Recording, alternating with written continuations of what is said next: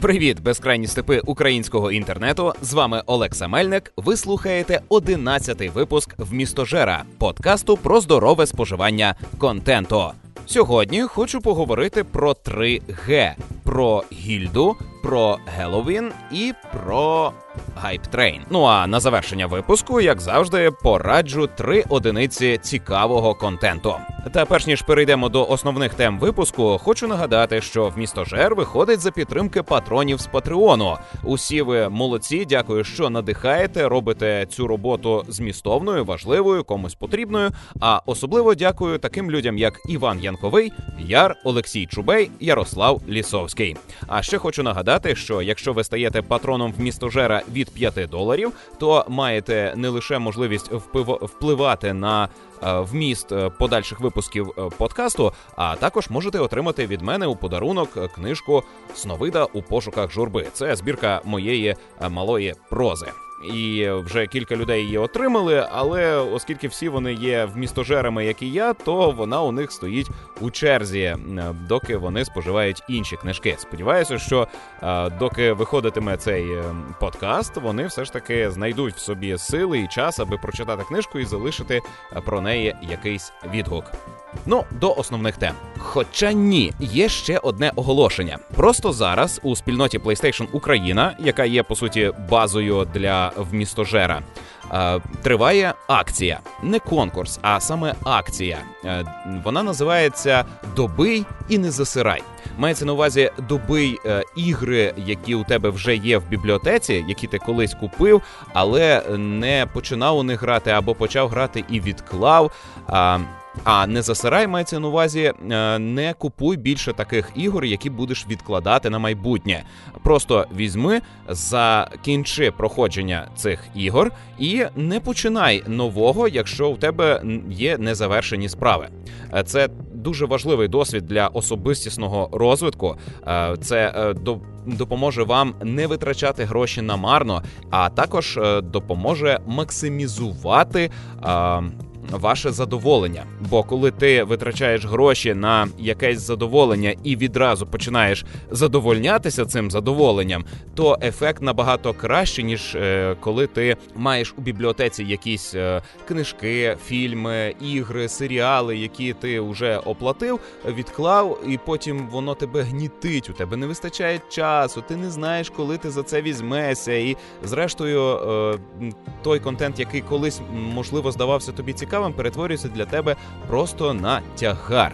Не робіть такого. А для того, щоб виробити в собі цю дисципліну, я рекомендую вам до кінця року е, взяти собі за мету і докінчити якісь незакінчені справи зі споживання контенту.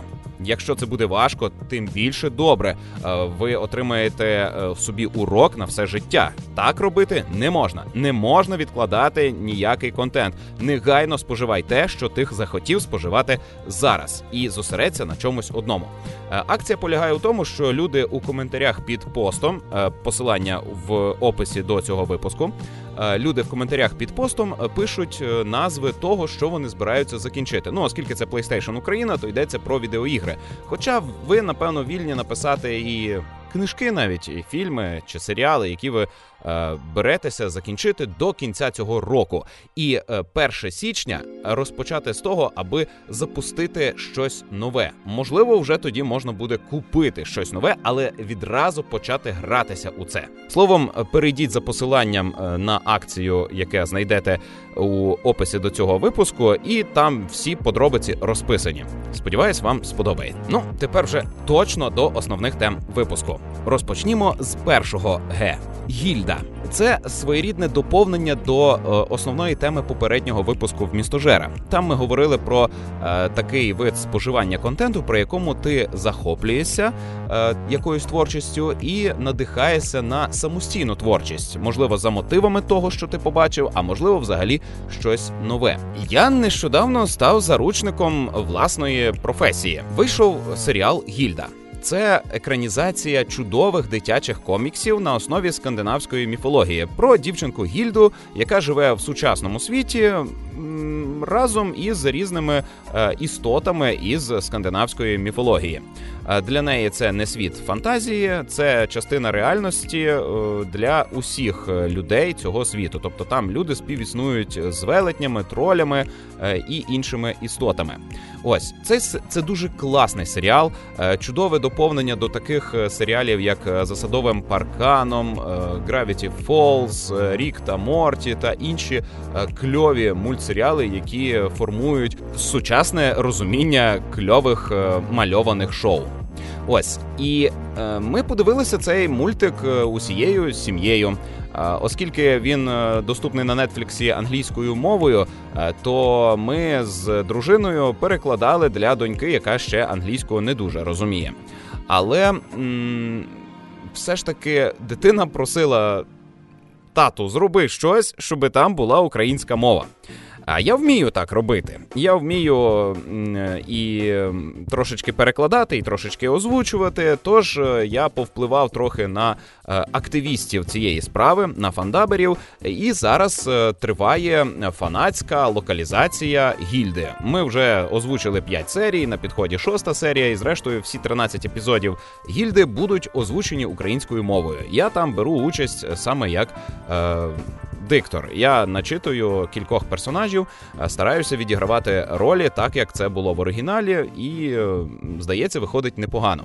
Ось і тобто для мене е, моє споживання контенту перетворилося на те, що я спеціально для своєї дитини адаптую українською мовою якийсь мультик. І я впевнений, що я такий не один в Україні. Нас таких багато, і ми керуємося тими самими орієнтирами і цінностями. І можливо. Ем озвучка не є самостійним контентом. Все ж таки, це надбудова і е, по суті ретрансляція того, що ми бачимо. Але для мене це цілком реальна робота, і для мене е, творчістю є е, створення оцих характерів уже в українській мові в українському коді, тому що навіть е, якщо ми вже переклали, все одно емоційне відігравання е, дещо відрізняється від е, оригінального відігравання. Я стараюся бути зрозумілим, при цьому донести змісти, які були в оригіналі, але не додати від себе щось. Ну, якась отака робота, от така вона адаптація. Словом, я так само надихаюся на творчість, коли беруся за адаптацію чого-небудь. І безмежно мене тішить те, що мій професійний е, розвиток у цій справі привів мене до того, що зараз на одному з українських телеканалів я озвучую цілих два оригінальних мультсеріали, які вийдуть десь у наступному році, і всі ми зможемо побачити, як же ж виглядають оригінальні українські мультики на сучасний лад, які беруться навіть конкурувати із Gravity Falls та іншими такими ж крутими мультсеріалами. Наразі це все про гільду. Я раджу вам з нею ознайомитися. Звісно, що е, це піратство, безумовно, це незаконно так робити, як ми робимо. Я усвідомлюю, що ми порушуємо правила. Я усіляко е, проти піратства, і е, в мені зараз когнітивний дисонанс, бо як так я всюди пропагую ліцензійне споживання контенту, а сам беруся і на піратський лад адаптую щонебудь.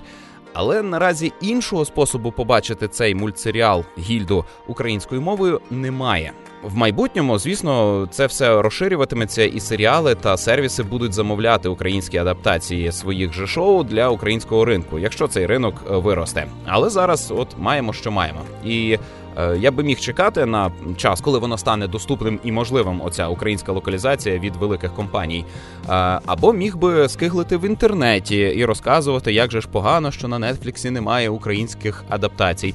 А є третій шлях можна просто встати і самому зробити те, чого тобі не вистачає. Бо, в принципі, ми. Люди, так, ми можемо змінювати всесвіт довкола себе і змінювати інформаційний простір, не лише фільтруючи його, а й створюючи, адаптуючи, доносячи щось до себе самого чи до своїх близьких. Ну, по гільді тепер точно все.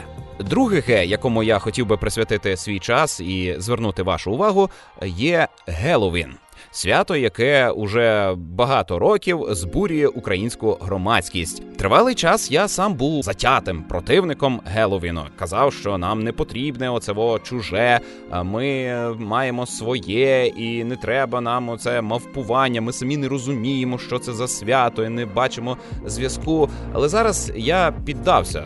Бо моя дитина вирощена е, західно орієнтованими мультиками е, набагато краще за мене розуміє, що таке Геловін, і їй він потрібен. І коли ми е, разом, скажімо, вирізали гарбуза, чи якийсь костюмчик ладнали, чи десь якісь прикраси чіпляли, чи взагалі споживали який-небудь контент пов'язаний із Геловіном, то це єднало сім'ю. А усі свята і традиції вони передусім існують для того, аби ми відчували е, плин часу і відзначали зміну циклу, а також для того, аби єднати громади довкола спільних справ. І часом люди забувають, е, що ем, свята вони мають містити е, якийсь зміст, а не форму форма не важлива.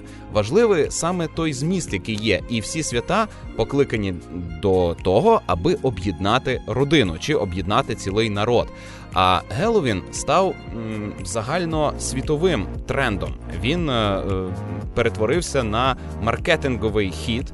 Е, на ньому можна заробляти гроші. Уявіть собі, щоб хтось узяв і зробив українське свято настільки ж секасним, настільки ж привабливим для споживачів, щоб люди з усього світу починали святкувати.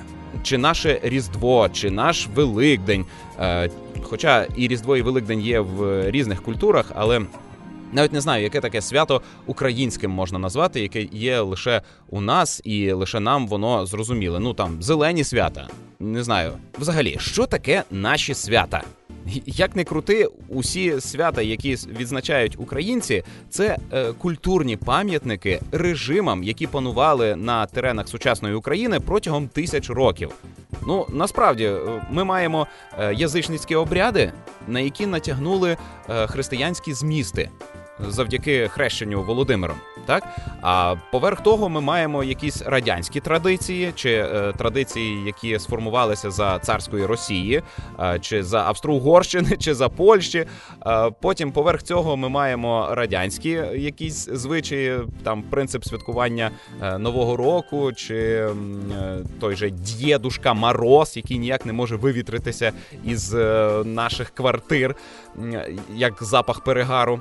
Е, чи маємо вже сучасне е, нашарування поверх того всього, яке сформувалося за часи незалежності і під впливом америк... американізації? Е, що таке українські щирі свята? Що це? Нема такого. Єдина справжня українська традиція це постійне запозичення свят, постійне відтворення чужих культур. Ми є такими. Ну навіщо це заперечувати? І те, що до нас приходить Геловін чи якесь інше західне свято, те, що нам цей період дарує час е, спільного перегляду з жахастиків, чи дарує нам можливість е, дурнувато нарядитися в щось, чи е, дає нам можливість посміятися над смертю. Ну, зрештою, це свято допомагає нам трошечки збавити страх перед смертю, так. Якщо в нас є така можливість, то чому їй опиратися? І що ми можемо запропонувати натомість? М?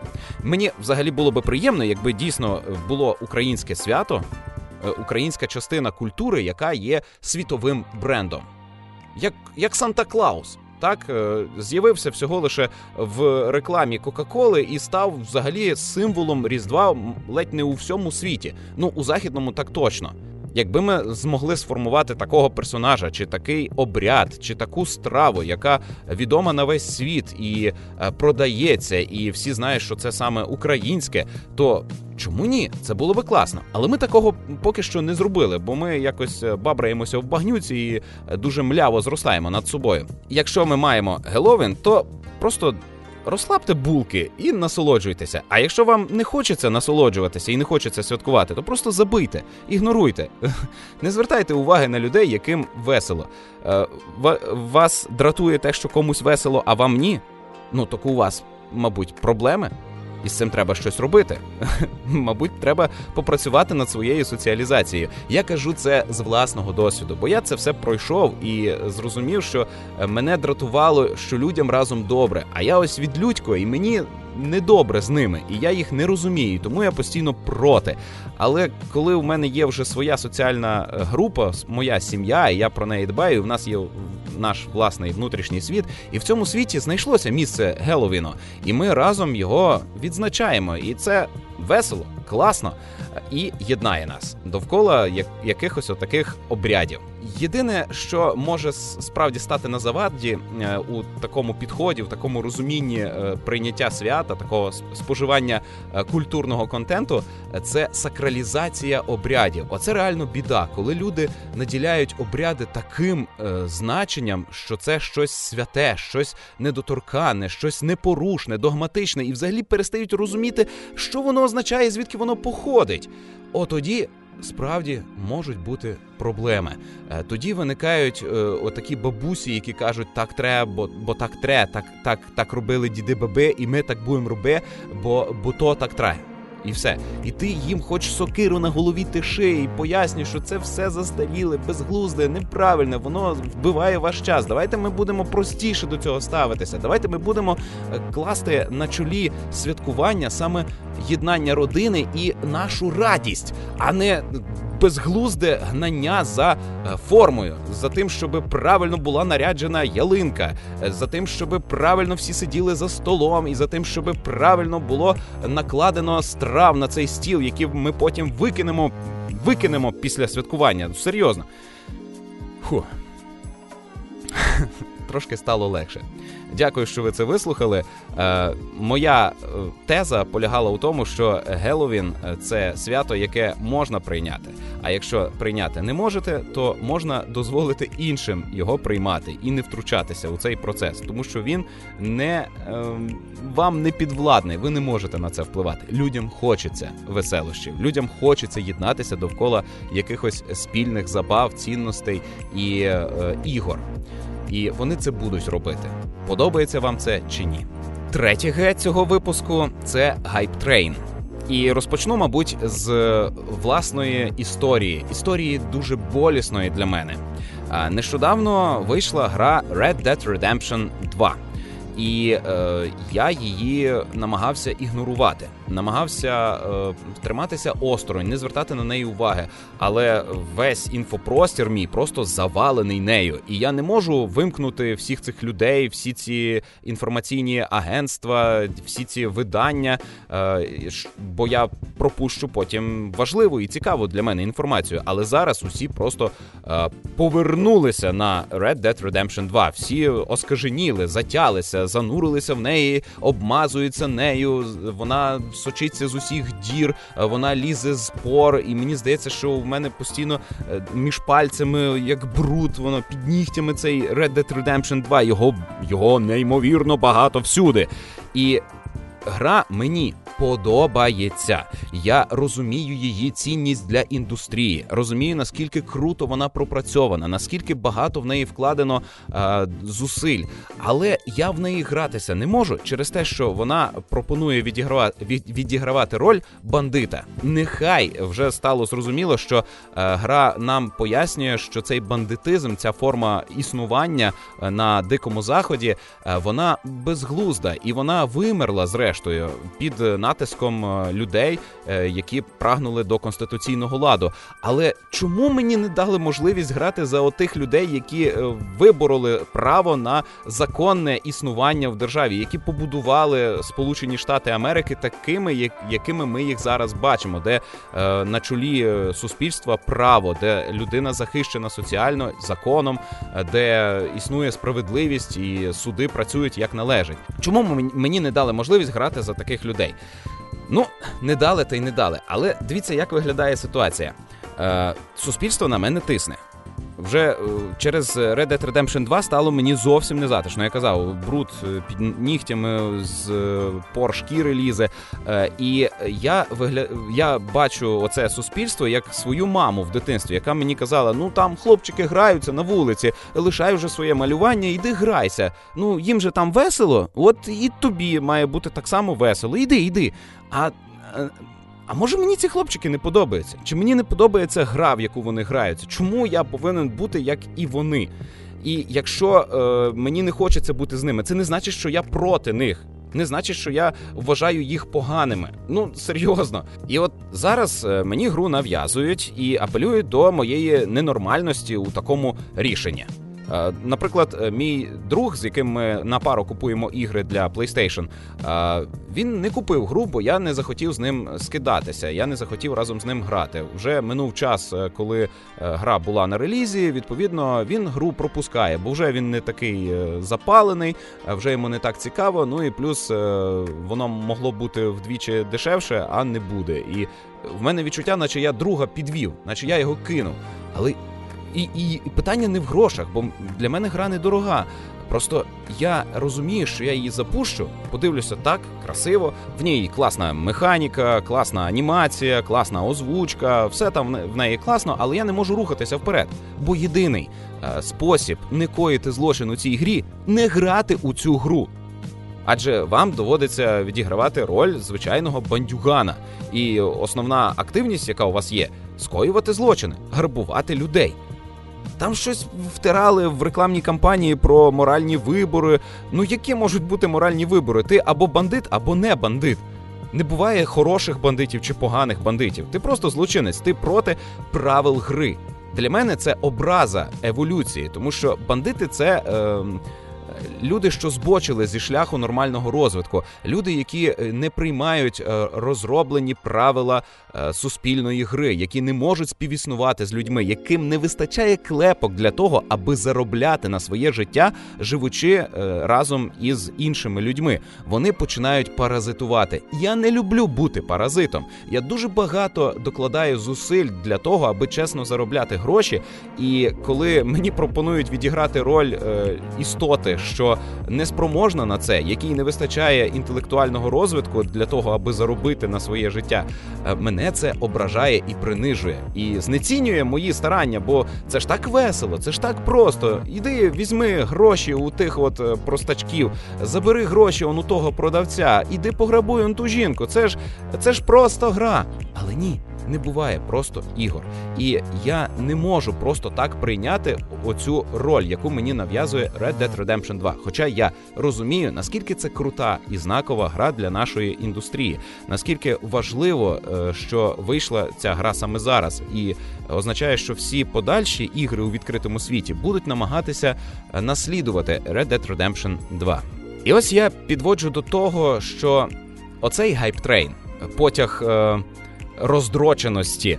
А він пройшов повз мене. Я залишився на пероні, і мені трішечки сумно, що я побачив крізь вікна цього потягу купейні місця і зрозумів, наскільки там може бути затишно, наскільки комфортно, які там красиві провідниці у вагонах. Але я не можу їхати на цьому потязі, бо він їде не туди, куди мені треба. Туди приїхати я не хочу. Яким би затишним цей потяг не був, яким би зручним і дешевим, е, доступним він би не був для мене. Мені просто не треба їхати туди. А взагалі я би хотів сьогодні ще дослідити саме значення гайптрейну. Що це таке? Я вже назвав гайптрейн станом е, роздроченості, і не дарма вжив такий термін, який у вас може асоціюватися із сексом. Адже я напряму бачу тут зв'язок із сексом. Бо е, коли ти просто з жінкою переспав, е, це по-своєму приємно, але набагато приємніше, коли перед статевим актом ви тривалий час один одного якось дразнили дразнили, зацікавлювали сексом, щось обіцяли, кидали натяки. Зрештою, влаштували стриптиз, е, перетворили е, ваш вечір на тривалу прелюдію. І тоді, от сам статевий акт є кульмінацією, але очікування його було набагато приємнішим за е, отриманий врешті оргазм. Отак і виходить з гайп-трейном, коли наближається вихід якогось фільму чи е, насувається реліз гри, і ми її схвильовано чекаємо. Ми споживаємо нові шматочки інформації, зазираємо кудись е, між рядків того, що сказали розробники, аби там нові змісти почерпнути і зрозуміти щось про прийдешній проект. І це класний стан, е, стан такої збудженості, е, стан, під час якого твоє життя має сенс. Ти до чогось прямуєш, ти е, чекаєш на вихід чогось, ти чекаєш на свято. Але коли відбувається цей процес занурення, коли ти нарешті сів на гайп-трейн, варто розібратися, хто ти в цьому потязі: машиніст, пасажир чи заєць. В моєму розумінні машиніст гайп-трейну це людина, яка е, усвідомлено е, підсідає на це зацікавлення. Людина, яка самостійно шукає інформацію, яка підживлює е, своє зацікавлення. Е, вона е, таким о, таким чином е, докидає вугілля у пічку цього паротяга. Це доволі небезпечно. Е, бо якщо зрештою очікуване вами буде не таким, як ви сподівалися, або не таким, як обіцяли у рекламній кампанії, а це стається дуже часто, то зрештою ви сильно розчаруєтеся. І, можливо, втратите можливість знову ось так зацікавлюватися. А цей стан зацікавленості він е, дуже класний. Я вже пояснив, здається, чому. Ось тому, на мою думку, краще бути пасажиром у е, цьому гайп-трейні. тобто дозволити себе вести, але не докладати зусиль до того, аби надлишково е, роздрочуватися, надлишково е, хвилюватися. Е, дозволити собі їхати у потязі, е, відчувати потік, відчувати схвильованість інших людей на планеті, але разом з тим е, спокійно сьорбати собі чай і не влазити у суперечки із пасажирами у вашому купе. Одягаєте собі навушнички, відпочиваєте, відчуваєте комфорт, і, зрештою, зранку, коли прокинетеся, ви вже будете там на місці. Коли навіть вийде, що гра не відповідає якимось очікуванням е, громади, не відповідає обіцянкам е, рекламників, е, то ви не розчаруєтесь. Ви отримаєте просто щось, отримаєте свою порцію задоволення, можливо, покинете гру, але сказати, що розчаровані, ви не зможете. Є ще зайці гайптрейну. Ну, зайцями я називаю, звісно, піратів, людей, які буцімто чекають на проект, але коли він виходить, вони починають скиглити про те, що ми його досі не зламали. Він ще недоступний для нормальних пацанів. А я що лох платити за це гівно, яке вони робили там на півсили, і якась отака штука. Або ще зайці люблять розповідати: а вони тут не додали українську мову, тому я це спірачую, і це виправдовує мене, бо вони ж не подумали про Україну. От коли будуть перекладати, я буду буду платити. Звісно, що платити ніхто з таких зайців не буде. Е, вони теж їдуть на гайптрейні, і як і в випадку з, скажімо, плацкартними вагонами, е, ці люди, е, яких провідник впустив у вагон без квитка, чи просто взяв з них гроші за квиточок, вони створюють забагато галасу і незручності. А ще чомусь так часто буває, що саме ці люди мають найбрудніші шкарпетки у вагоні, і ці шкарпетки смердять. От і у вас ваша поїздка на гайптрені поруч із зайцем перетворюється на муку. Ви страждаєте, бо е, задовго до виходу гри ви починаєте чути е, якісь дурнуваті історії про те, що все пропало, все погано. Ці люди разом з вами чекають на вихід тієї самої гри, тільки чомусь вони себе налаштовують на негатив. А ви хотіли би, е, ну якщо не позитив, то хоча б якусь нейтральну думку. А вам ваші очікування, ваші враження попередні псують. Тому я раджу уникати таких людей. Усіляко ізолювати себе від е, е, негативно налаштованих у всьому. У всьому людині не можна бути песимістом, тому що, е, ну, зрештою, ми всі помремо, а всесвіт захолоне і розпорошиться. І знаючи це, ну не можна собі дозволяти. Е, втрачати натхнення, втрачати віру у краще. Бо як тільки ти втратиш цю віру, все ти починаєш деградувати, в тебе зникає мотивація, ти не хочеш е, нікуди рухатись, нічого робити, нічого споживати. І, зрештою, сам помираєш, е, будучи біологічно ще живим. Ну а е, ще важливо розібратися, як саме ти їдеш у гайп-трейні – товарняком, плацкартом чи СВ.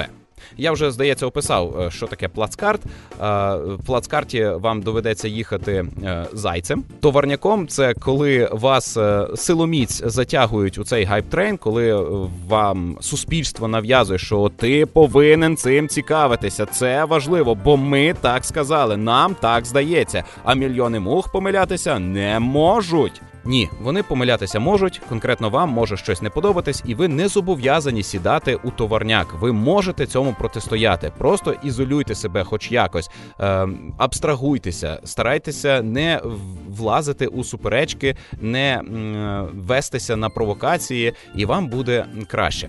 Є ще можливість їхати гайптрейном у СВ. Ну, це коли ви е, робите попереднє замовлення гри. Е, за повну ціну, купуєте колекційку і все таке. Е, навіть якщо е, гра вийде не зовсім такою, як ви очікували, ви знайдете мільйон аргументів, аби виправдати ваше придбання, тому що ви вклали багато грошей. Ну а ще е, я вже в попередніх випусках казав в випуску про заробляння грошей, коли у вас є дороге захоплення, ви зрештою знайдете можливість заробляти достатньо, аби це дороге захоплення було вам доступним. А на решту ви зможете спокійно жити. Тому е, СВ у гайптрейні і пасажирі пасажир у гайптрейні це оптимальна формула, при якій е, ви е, не лише максимально багато задоволення отримаєте від е, споживання прийдешнього контенту, а також це спосіб саморозвитку. Хоча я можу помилятися, я говорю лише з власного досвіду, не маючи під цим ніяких е, статей, ніяких е, наукових книжок. І ви можете мені заперечити у коментарях, на що я радо відповім, і можливо у нас з вами зав'яжеться дискусія до наступного випуску. А зараз я хотів би порадити кілька одиниць е, свіжого контенту, який мене хвилював за минулі, скажімо, два тижні чи навіть уже три.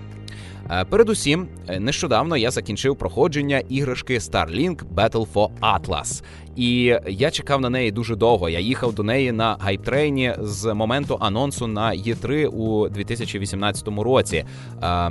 Е, гра класна тим, що окрім самої іграшки, ви купуєте матеріальні іграшки, що монтуються до вашого контролера і передають у гру певну інформацію. Ну, у вас е, над контролером є зореліт, з якого ви можете знімати гармати, замінювати в ньому пілота, е, і це все відображається у грі. Для е, ігрової механіки важливо підбирати гармату, яка найбільшу шкоду завдає саме оцьому ворогу, і це відбувається постійно у грі. Можна робити це саме через меню, але ефект не той. От коли ти своїми руками береш і модифікуєш е, зброю, підбираєш е, там тут вогнемет потрібен, а тут заморожувальна зброя, тут стазисна, а тут кулемет краще підійде, а тут гравітаційна гармата, е, то ти відчуваєш занурення у світ гри.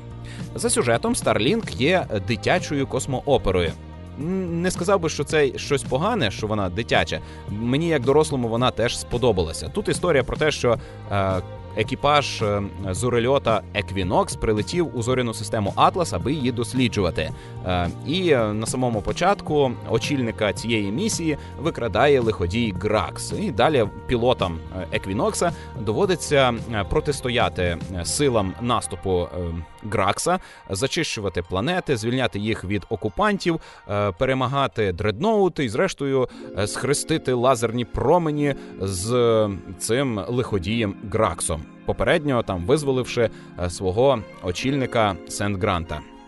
Ось Гра зачаровує можливістю літати по сімох е, вручну пропрацьованих планетах, не 18 квадрильйонів планет, як у е, No Man's Sky, а просто сім планет, і кожна вручну зліплена. На кожній свої тварини, свої рослини, е, свої світанки і свої сутінки. І коли ти літаєш по поверхні цих планет, відчуваєш цей відкритий простір, а потім зринаєш з поверхні, вилітаєш літаєш у відкритий космос, це е, дарує оте казкове відчуття космосу, яке нам дарують. Е, зоряні війни, е, чи яке дарувала гумористична фантастика про е, дослідження космосу. Це казка про е, космос, яка надихає на те, аби досліджувати космос, аби дивитися на зірки на найближчі планети, купувати телескоп і. Сподіватися, що колись ми таки долетимо до найближчої зірки і колонізуємо космос, а не просто будемо літати е, там 400 тисяч кілометрів від е, землі, е, і все. Словом. Starlink Battle for Atlas – це та іграшка, яка може дещо змінити ваше ставлення до е, відеоігор, і вона надзвичайно наркотична, тому що зачищення планети, яке займає ну там до двох годин, повне зачищення всієї планети, воно е, схоже на якесь прибирання, на те, що ти е, чистиш е, шпатлем щось, здираєш якийсь бруд, і це сповнює тебе таким відчуттям очищення, звільнення, вивільнення, полегшення і довершення. І коли ти закінчив зачищення планети, от дійсно довершене відчуття 100% панування Олекси на такій-то планеті. Друге, що хотів би порадити, це фільм Казка Казок. Е, фільм доступний на Мегого, е, і там навіть є українська озвучка. Е, він можливо не не такий вже й сильний за сюжетом, але він зачаровує образами і картинкою. От просто нереально красиво е, подані всі локації, е, вибрано ем, такі композиції кадру, при яких е, фільм можна розібрати на шпалери для вашої стільниці. Загалом це збірка казок, справді казок європейських доволі похмурих. Е, якщо е, за сюжетом казки є секс, цей секс прямо на екрані показаний. Якщо є насильство, то от е, реально перед нами відбувається насильство. Кров, нутрощі, все як має бути. Мені таке подання казок подобається значно більше, аніж е, от, ота ванільність, яку зробили е, у Дісней. Взагалі, цей фільм можна було випускати як серіал, адже в ньому відбувається кілька паралельних історій кількох королівств, і вони практично не перетинаються. Лише на початку є сцена спільна для всіх, і у фіналі є сцена спільна для всіх. А взагалі, це е, окремі історії, які ніяк не пов'язані, але відбуваються в єдиному е, фентезійному світі. Е, цей світ, в якому є трошечки магії, трошечки чарівних істот, але загалом він схожий на Європу початку епохи відродження. Якось так. Е, люди вже не бідують під гнітом теократії, а вже трошечки цікавляться наукою, гарно одягаються і загалом живуть цікавим насиченим життям, в якому є місце для казки, дива, різних істот і величезної кількості красивих кадрів. Ще раз, казка казок. Посилання на фільм знайдете в описі до цього випуску. Ну а останнє, що хотів би порадити, це теж фільм. Називається The Extinction або Вимирання, доступний на Нетфліксі. Дивився я його англійською, і е, там англійська цілком доступна. Передусім, е, я чекав, що Extinction буде типовим фільмом про малесеньку сім'ю, яка е, опинилася в скрутному становищі через інопланетну окупацію. Це взагалі такий цілий жанр існує. Типовий фільм про таку маленьку сім'ю, яка виживає під час е, інопланетного вторгнення чи під час вторгнення якихось радянських чи корейських сил.